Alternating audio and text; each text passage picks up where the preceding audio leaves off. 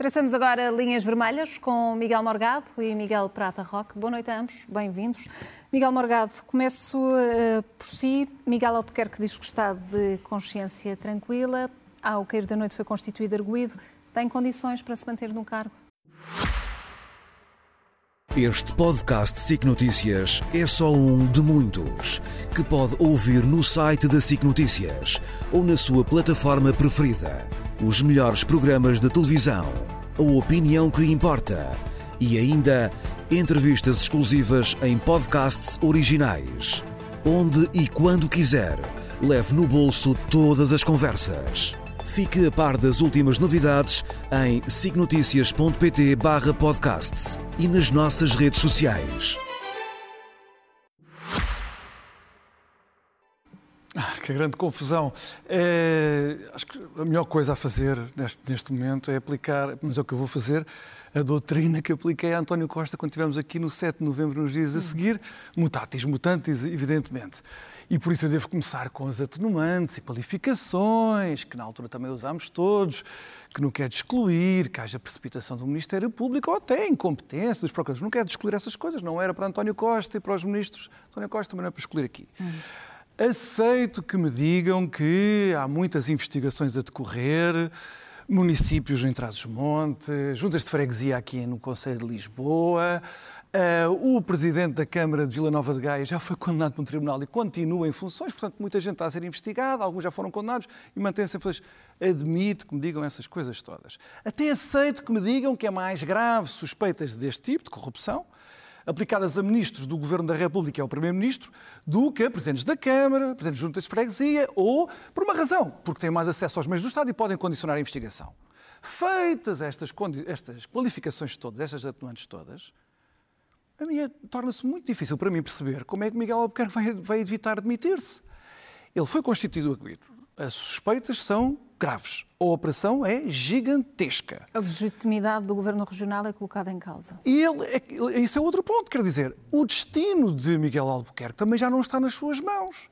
Não é só uma questão dele dizer, como disse, que é inocente. Acredito, ele merece, como António Costa, merecem o Estado de presunção de inocência garantido pelo nosso Estado de Direito? Com certeza que sim. Mas Luís Montenegro deve manter a confiança em Miguel Mas eu queria dizer isto, ele já não é, ele já não é dono do seu destino. Primeiro, porque a coligação PSD-CDS não tem maioria absoluta na, na, Assembleia Legislativa Regional e, portanto, pode haver uma moção de censura, não é evidente que a, a maioria atual resista. Depois, o Presidente da República também pode ter uma palavra aqui a dizer. Uh, há aqui mais um ponto que eu quero introduzir, que é este. Em Portugal há esta grande divisão António Costa, Augusto Santos Silva lideram, como a Sócrates no passado, a tese de que o Ministério Público é um bando de conspiradores políticos. Há uma cabala política naquela altura contra António Costa e contra o governo do Partido Socialista. Depois há os outros que dizem, não, não, o Ministério Público pode ter os seus defeitos, incompetências, etc., como qualquer instituição falível, mas não é uma sede de cabala política. Eu diria o seguinte, quem considera que o Ministério Público é uma cambada de usurpadores que estão ali a fazer política, não se deve demitir quando é investigado. Portanto, António Costa não se devia ter demitido. Porquê? Porque ele está uh, a fazer o jogo dos tais usurpadores. O que quer dizer que quem não considera o Ministério Público uma sede de cabalas políticas tem de reconhecer a importância desta investigação, destas suspeitas e, portanto, tem que se demitir. Eu acho que os papéis agora até, até estão invertidos. Tem que se demitir e Luís Montenegro deve retirar a confiança política. Ele não tem alternativa. O Luís Montenegro não vai ter alternativa. Agora, neste caso, para mim vale, antes das considerações de Pedro Nuno Santos hum. e de Luís Montenegro, vale o, o, estado em que as instituições ficam e estão. E, portanto, eu espero que Luís Montenegro, duvido que ele fará isso, mas espero que Luís Montenegro, pelo menos, não faça o que António Costa, Augusto Santos Silva e os outros estão a fazer, que é lançar agora, arrastar o PSD também para uma guerra contra o Ministério Público, porque isso agora é da sua conveniência partidária. Eu acho que Luís Montenegro não vai fazer isso. Acho que o mal feito por António Costa já está a ser feito. Espero que não se acrescente mal ou mal. Mas daqui é preciso tirar uma consequência. Depois, de... e, e, aliás, nós podemos estar aqui amanhã e percebermos que a investigação até é um flop. António Costa contou com isso. Nós todos nos lembramos. António Costa foi de peito feito no primeiro dia e depois o que soube a seguir piorou a situação de António Costa. No caso de Miguel Albuquerque, até pode acontecer que seja o contrário. Mas pode não acontecer e ele é Presidente do Governo Regional. Miguel, nível de gravidade destas suspeitas e quais as consequências se Miguel Albuquerque terá mesmo de sair?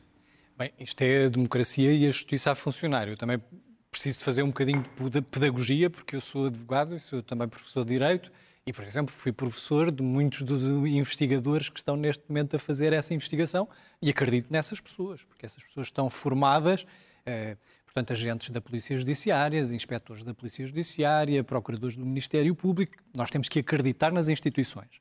Já disse isso a propósito da, da Operação Influencer e repito isso. E, portanto, eu não alinho nessa tendência de tentar lançar lama sobre o Ministério Público. Agora, também vigora o princípio da presunção da inocência. Portanto, porque se nós queremos combater a corrupção, quando há denúncias, quando há indícios, tem que haver essa investigação. E essa investigação tem que ser séria. Também devo dizer o seguinte: já fizeram buscas a Miguel Albuquerque em 2021 e o Ministério Público tinha tempo suficiente sob outro caso, não tem nada a ver com esta situação.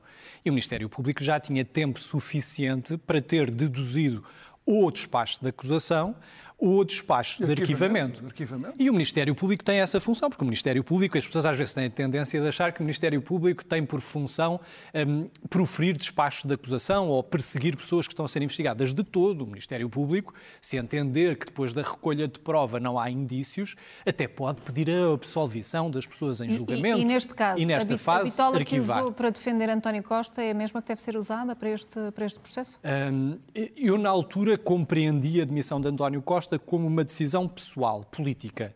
E, portanto, julgo que cabe também ao titular do governo regional decidir se se encontra ou não em condições políticas para isso. Eu também não gostava, era que nós entrássemos numa completa judicialização da política, que é um adversário político, alguém que não gosta de um titular de um cargo público faz uma denúncia, o Ministério Público é obrigado a abrir processo de inquérito e a pessoa é constituída arguida para se defender e necessariamente fica privada dos seus direitos políticos. Agora, o somatório de casos começa a assustar-nos, não é? E as pessoas lá em casa começam a achar bizarro isto.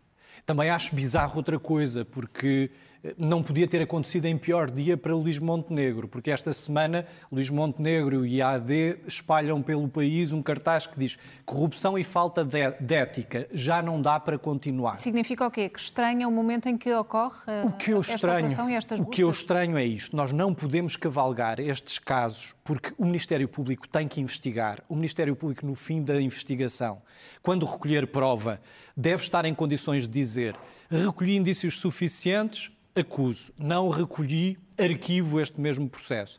O que eu acho é que às vezes há uma excessiva mediatização destes processos. Porque reparem bem, eu hei de sempre, para o resto da minha vida, até ao fim dos meus dias, opor-me à detenção de alguém para comparência perante um juiz. Era perfeitamente possível que estes titulares de cargos políticos tivessem sido notificados para comparecer em tribunal e para responder por estes factos.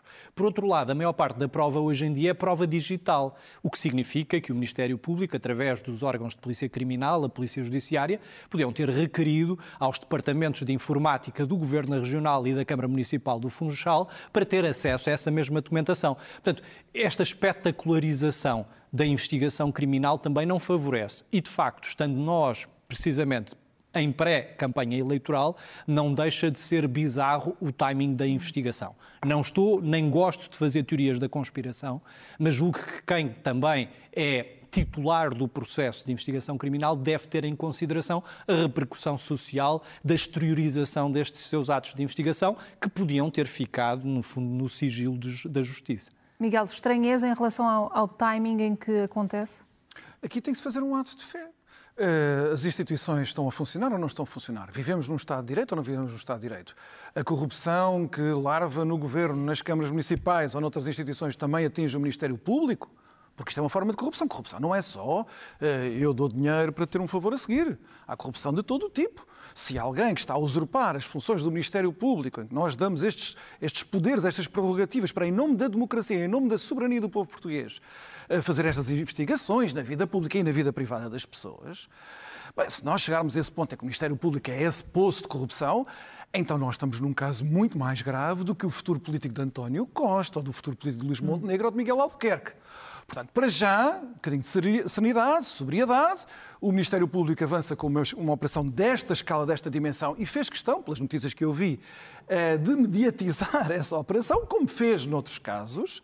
Eh, então, nós também temos de presumir que não é dizer que esta investigação já garanta a culpa destes despachos. Nada disso. A presunção de inocência é valer não só como presunção jurídica, mas como constatação de um facto que eu já disse há pouco. O Ministério Público também é feito, como qualquer instituição, como os governos, câmaras municipais, empresas privadas, de gente incompetente de gente que se precipita, de gente com as suas paixões, que faz ter uma visão mais condicionada disto ou daquilo. Isso acontece também. Uhum. Mas outra coisa completamente diferente é começarmos a inferir como o Primeiro-Ministro, ainda em funções do nosso país, faz questão de o dizer uh, uh, sistematicamente, de que a agência da justiça é dominada por um bando. Não se percebe bem exatamente qual é o plano.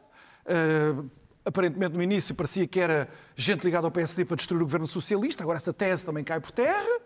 Se calhar vamos dizer que, são, que é o Chega, que domina o Ministério Público. Eh, que é a extrema-direita, para, para destruir a democracia em Portugal, vai haver esse espaço para conspirações. Eu acho que nós não devemos entrar por aí. Por aí. Acho que não devemos entrar por aí. Dito isto, Miguel Albuquerque foi constituído arguido e ainda bem para ele, para ter acesso ao processo, para se poder defender, um, tem direito ao seu bom nome, a, a, a, defender a inocência que ele reivindica, ele, Pedro Calado e os outros, como António Costa, uh, como os, os, o chefe de gabinete, o Vítor Scar, toda essa gente. Agora, foi o que eu disse há pouco, António Costa, no início do processo dele, foi de peito feito e depois, os dias a seguir, minaram a posição dele. Miguel Albuquerque não se demite. Vamos ver se nos próximos dias não acontece exatamente a mesma coisa. Porque também já se percebeu que depois, mediaticamente, deixa-se passar esta informação e aquela, os jornalistas fazem notícia disto e daquilo, e pode já prejudicar gravemente essa sustentabilidade política da posição que Miguel Albuquerque agora ocupa, com a repercussão, neste caso, para a campanha eleitoral que o PSD está a levar a cabo também. Evidentemente, isso também contagia, uma coisa contagia a outra. Miguel Prata Roca, o Presidente da República disse que a Justiça não tem calendário. Tentou, de alguma forma, acalmar as inquietações perante mais casos e casinos? Julgo que sim e julgo, julgo que fez bem. Mas, de facto, no caso de Miguel Albuquerque, repara, o Miguel acabou de dizer há pouco algo que é essencial, é que pela primeira vez o PSD, juntamente com o CDS, não tem garantia da sobrevivência desse governo na Madeira. Está neste momento dependente de uma deputada do PAN, já tinha perdido a maioria absoluta, teve que se associar Portanto, com o CDS. O Miguel Albuquerque saia para não o que eu estou arrastar também como é que se resolvem esta campanha? Como é que se resolvem estas dúvidas? Parece que o que está em causa é a celebração de contratos de empreitadas de obras públicas, de concessões de exploração, por exemplo, de uma praia, de, de equipamentos públicos. Isto resolve-se com mais transparência, resolve-se com mais concorrência e resolve-se com a simplificação dos procedimentos de contratação pública e dos procedimentos de licenciamento. Agora, nós temos um Mas partido. Imediato, é melhor que Miguel Albuquerque saia para se poder defender? Eu julgo que essa decisão é uma decisão que cabe ao presidente do governo regional. Obviamente que ele ficará fragilizado, porque a oposição na Madeira facilmente poderá, obviamente, e é um governo que está praticamente no início de funções. As eleições regionais foram no ano passado. Isto seria diferente se estivéssemos a falar já de um mandato de dois, de três anos. Eventualmente aí a situação seria diferente. O que eu acho, sinceramente, neste caso, é que nós temos que promover essa maior transparência. O que acontece na Madeira é que temos um partido que governa há praticamente 50 anos. E, obviamente, que a eternização no poder das pessoas, e isso podemos discutir também a propósito deste ato eleitoral para as legislativas que estamos em curso. Temos um partido no governo da República que está há oito anos a governar, estava-se a discutir se houve renovação suficiente ou não das listas desse mesmo partido político. Sim. Obviamente que se criam vícios de funcionamento. E isso é o pior que pode acontecer. É por isso que é importante a alternância democrática e é por isso que é importante instituições fortes. E, infelizmente, no caso da Madeira, por exemplo, do ponto de vista da liberdade de imprensa, esse é um dos factos que me deixa um pouco mais preocupado. Há muitos anos que circulam acusações de manipulação de determinados jornais regionais através do financiamento e um dos crimes que está em investigação é precisamente o atentado ao Estado de Direito por via do financiamento a governos regionais por grupos económicos, na tentativa, no fundo, de silenciar notícias que sejam contrárias ao governo regional. Isso sim é um tema que eu acho que nos deve preocupar atualmente. E vamos avançar para o cenário macroeconómico apresentado hoje pela, pela AD. Miguel Morgadas, as metas a que a AD se propõe e o cenário apresentado é, é demasiado ambicioso? Não, em Portugal falta ambição. E por isso um partido de colocar uma fasquia alta, acho que deve ser saudado por toda a gente. Uh, no fundo, a nossa estagnação, que depois reflete em baixos salários, em imigração em massa, falta de expectativas de vida, também resulta do facto dos sucessivos governos terem uh, minado o horizonte da missão dos portugueses durante anos e anos e anos. E o resultado está à vista. Uh, exigência institucional, exigência de mais produtividade, exigência de competência dos governos, tudo. por isso acho muito bem que sejam ambiciosos, ponham uma fasquia elevada. E realmente o PSD teve muito azar com este dia, porque este programa económico tem coisas muito importantes coisas que realmente são decisivas e determinantes para o futuro do país e que, claro, vão ficar abafadas com esta confusão da, da Madeira. Eu queria destacar uma, até porque eu já falei aqui da. Uh, já, era, já era conhecido, da, da redução do IRS, uh, da redução do IRC, do aumento das pensões. Queria destacar um ponto que me parece crucial e, se calhar, até ainda mais determinante para o desenvolvimento do país, o desenvolvimento equilibrado uh, para o futuro, do que todas essas medidas, que eu, uh, eu já chamei a atenção para isto no outro programa, mas enfim, as, as coisas passam.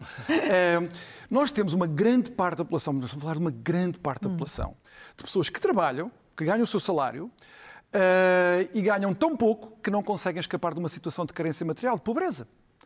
Uh, ao mesmo tempo, nós temos um estado das coisas, condicionou a lei, os regulamentos, os apoios sociais, estão estipulados de maneira a que, quando alguém que está numa situação de pobreza e não trabalha, entra no mercado de trabalho, perde um conjunto de apoios sociais que eram fundamentais para o seu bem-estar. E, portanto, significa que as pessoas, muito, as pessoas com muitas carências têm taxas marginais efetivas, reais de imposto, brutais, que são inaceitáveis. O problema do PSD vai ao coração deste problema que é um problema que, volto a dizer, atinge milhões de portugueses. Não estamos a falar de 150 mil pessoas, 200 mil, são milhões de portugueses e instituindo uma ideia, com, uh, instituindo uma ideia muito interessante que é, não lhe chamam isso no programa, mas é um, um IRS negativo. O IRS positivo normal é nós oferimos um determinado rendimento e pagamos ao Estado um imposto que é uma proporção desse rendimento. O IRS negativo funciona ao contrário. Se nós não temos rendimentos suficientes, recebemos uma transferência do Estado proporcional à nossa condição económica. E isso faz de uma maneira gradual para que não haja na transição entre não ter emprego e passar a ter emprego com um salário baixo perder esse apoio, que é um apoio social, um apoio do Estado, fazer as coisas com gradualidade, não atacando os incentivos e, ao mesmo tempo, subsidiando, porque neste momento é preciso subsidiar, o eh, nível de vida, a condição de vida das pessoas que, apesar de trabalharem, o seu salário não é suficiente para fazer face às condições de vida. E em Portugal a condição desses trabalhadores foi muito degradada. Estamos a falar de uma faixa muito importante Tudo da população. Tudo isto, Miguel, ir bastante mais longe, mais do que duplicar o crescimento da economia no final da legislatura, tudo isto sem cortes e sem exigir aqui um choque fiscal. Bem, quanto aos cortes nós não sabemos, porque estes partidos, todos, a Iniciativa Liberal, o Partido Socialista, o PSD, todos, o Chega já nem vou dizer, porque aí é mirambulante, apresentam sempre todas estas promessas e depois nunca dizem exatamente o que é que cortam ou o que é que vão conter, pelo menos. Há uma, apesar de tudo no programa, há uma observação sobre a contenção da despesa corrente, mas genérica, sem falar em programas. Só queria chamar a atenção para isto, para as pessoas perceberem também o ponto de partida do próximo governo, seja do PS, seja do PSD. António Costa e o governo atual em funções vão deixar a economia portuguesa em mau estado.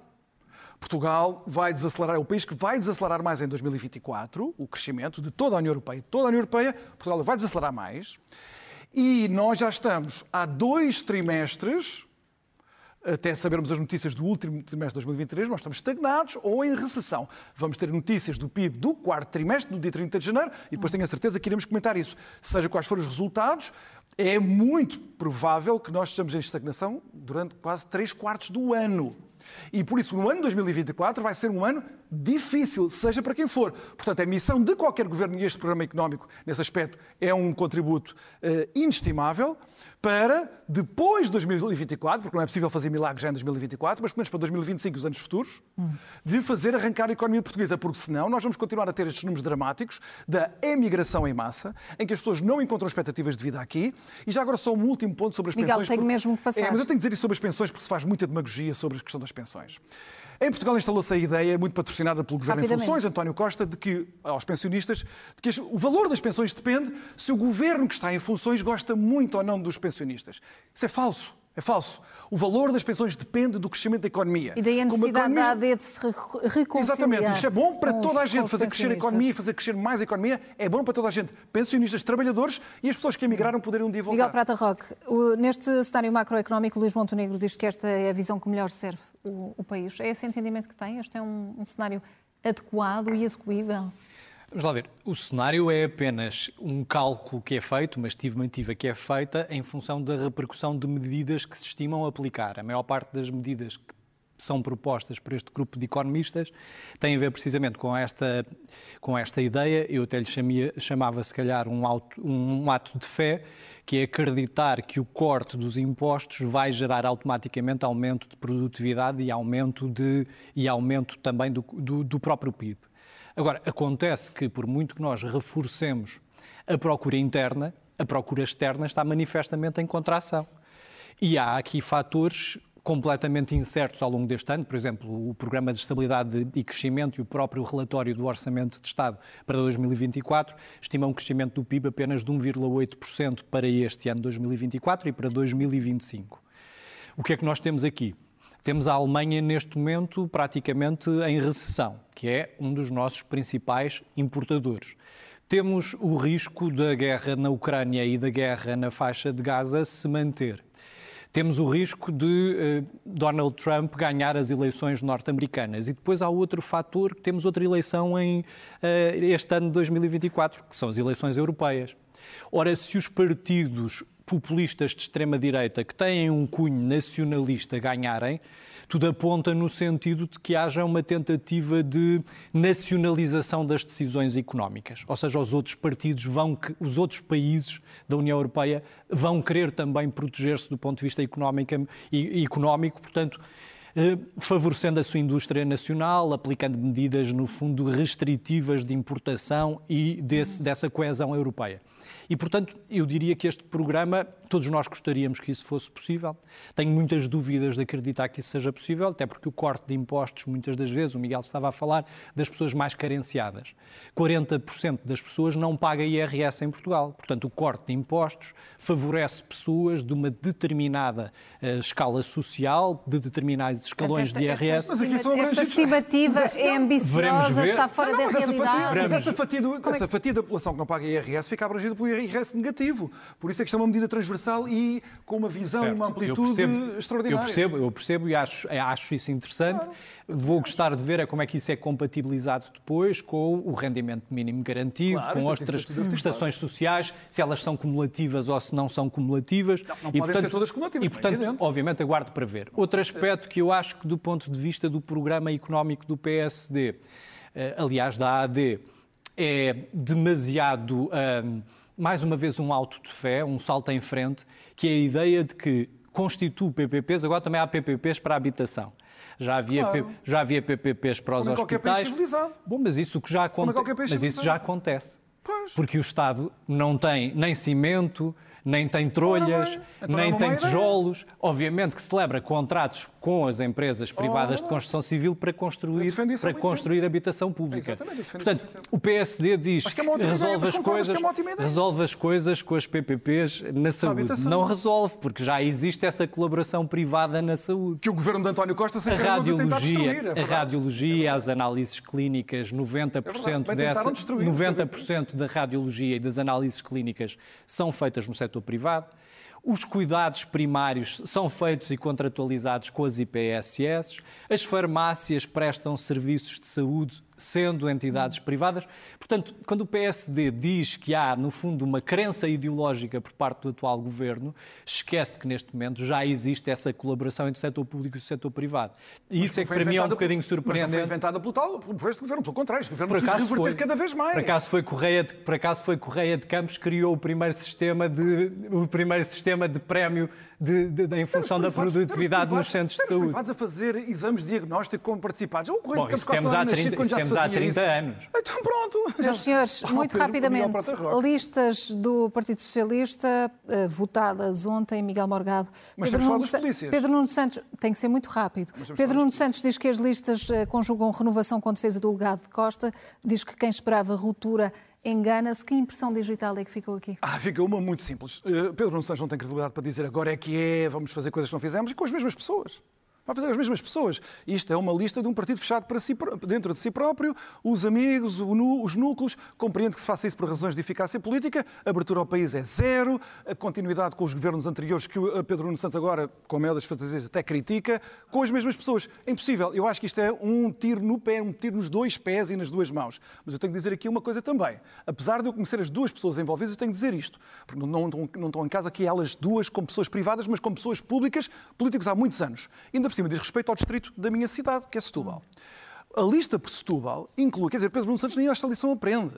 Este foi o governo com o maior nepotismo da história da democracia portuguesa, que é uma falha grave. Toda a gente apontou, ninguém quis corrigir. Pedro Nuno Santos tem uma oportunidade a começar pela lista de deputados para não, corrigir, não, não, cometer os mesmos erros.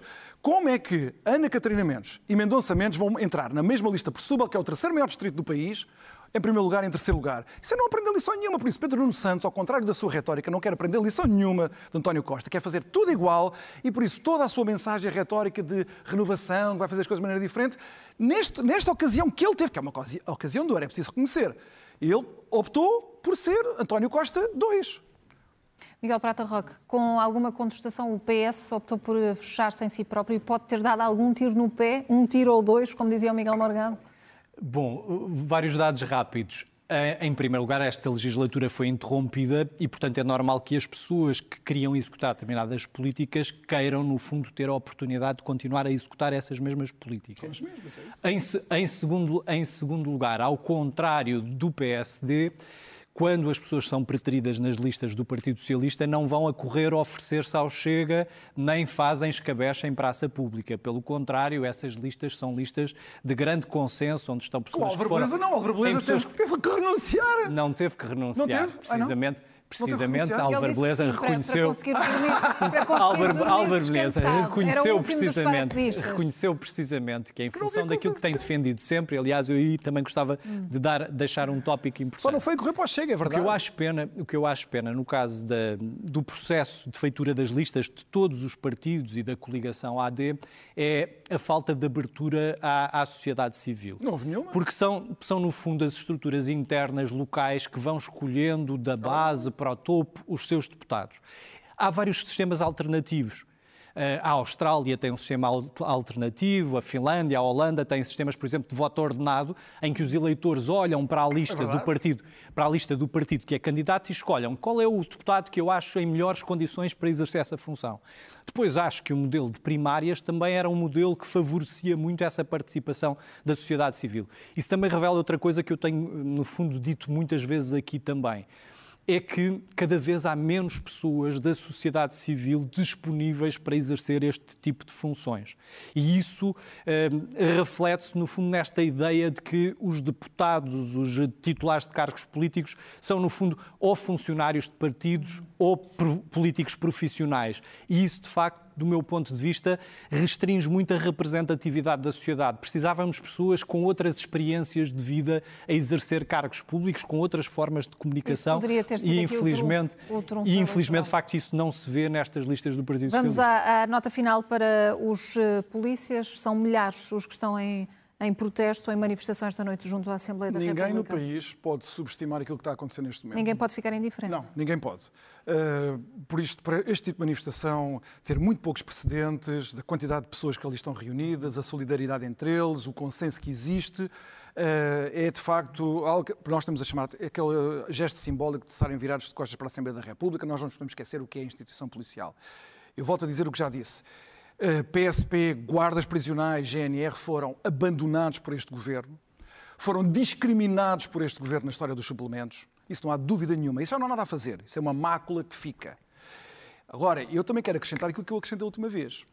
Este governo, pelas escolhas políticas que fez na formação da geringonça, deu cobertura a todas as vozes, a todos os movimentos culturais de insulto à atividade policial, Sim. de uh, desrespeito à autoridade policial, uh, muitas vezes até de incitamento de desobediência à autoridade policial. E são estas pessoas que estão ali, que estão ali uh, a manifestar-se que pagam por isso todos os dias no decurso da sua atividade. Eu só quero dizer isto: quando nós estamos aflitos Quando temos o azar nos ter, no nosso cotidiano, termos um azar, um acidente, uma, uma, um momento de dificuldade, nós queremos ter a possibilidade de recorrer a um agente da polícia, da GNR, seja do que for, que esteja ali disponível para arriscar a sua vida, a sua integridade física, por nós. Essas pessoas merecem respeito. Isto não é passar uma esponja por cima dos abusos policiais, porque os polícias não estão acima da lei.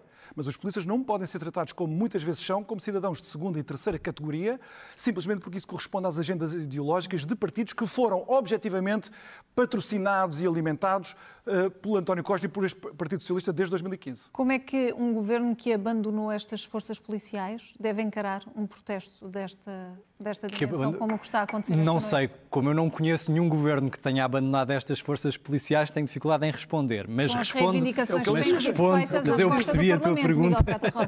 Basta fazermos um direto a partir de lá. Percebi, é percebi, percebi a tua pergunta e respondo-te. O último momento tão simbólico de manifestação de forças de segurança foi no Terreiro do Passo e Dias Loureiro enviou canhões de água para, para disparar esses canhões a Mando Cavaco Silva sobre as forças de segurança. Foi o Partido Socialista, na Assembleia da República, durante a legislatura em que António Guterres foi Primeiro-Ministro, que permitiu precisamente que isto hoje acontecesse. Porque foi o Partido Socialista juntamente com a esquerda parlamentar, que permitiu a estes trabalhadores da função pública, porque os polícias são trabalhadores da função pública, possam expressar livremente, possam expressar livremente a sua são opinião e manifestar-se e manifestar-se e manifestar-se em público.